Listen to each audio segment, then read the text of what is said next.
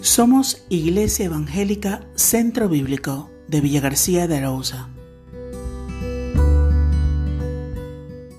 Leemos en el Evangelio de Mateo capítulo 4 versículo 4, no solo de pan vivirá el hombre, sino de toda palabra que sale de la boca de Dios. El pan forma la base esencial de nuestra alimentación. Es pues símbolo de lo necesario para que nuestra vida pueda seguir teniendo fuerzas para el camino. ¿Podríamos vivir sin el pan? Base de nuestra alimentación? Si Dios lo dispusiera, sí. Jesús pronuncia estas palabras después de haber estado 40 días en el desierto sin probar alimento. Seguramente que la tentación era muy fuerte, pero descansó en el Padre, que sostendría su vida un poco más.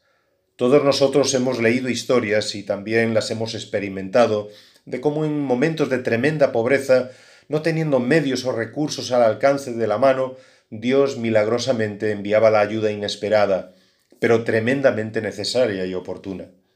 Por ello podemos decir que el pan es la segunda necesidad de nuestra vida.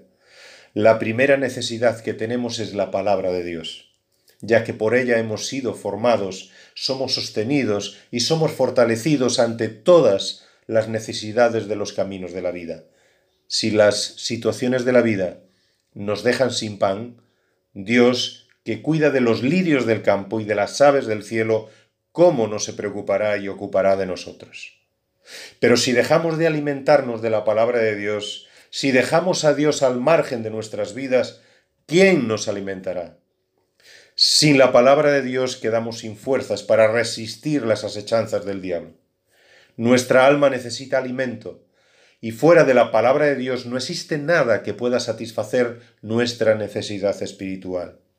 Ni todos los predicadores, ni todos los libros del mundo pueden sustituir los nutrientes que para nuestra alma tiene la palabra que brota de la boca de Dios.